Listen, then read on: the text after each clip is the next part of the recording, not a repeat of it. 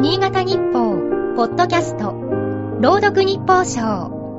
この番組は、新潟日報のコラム、日報賞を、新潟県内の地域 FM10 局が、持ち回りで読み上げます。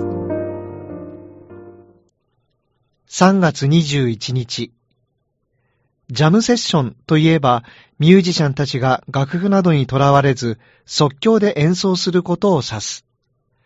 チャーリー・パーカーやディジー・ガレスピーら、ジャズ界の伝説となった巨匠がファンを熱狂させた。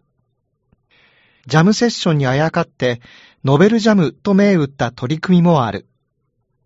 著者と編集者、デザイナーがチームを組んで、互いに刺激し合いながら、即興の要素も取り込んで短期間で小説を世に送り出す。東京の NPO 法人、本 JP が数年前から手掛けている。新たな活字文化を発信する手法として注目したい。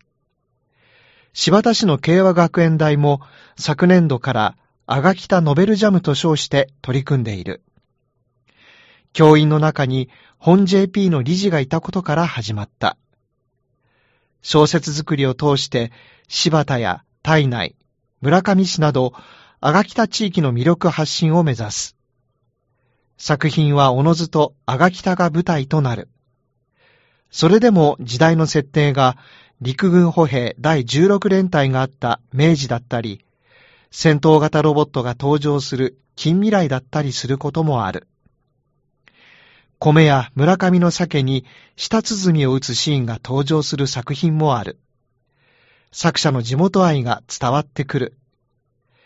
県外からの参加者もおり、作品の下調べに本県を訪れることもあるので、観光振興にも貢献している。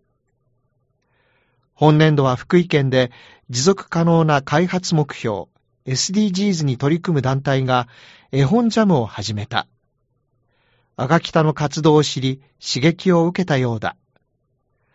こちらは福井の SDGs がテーマ。地域の魅力の伝え方はいろいろある。心強くなる。今日の日報賞は、つばめ山上 FM の高井忠之が朗読いたしました。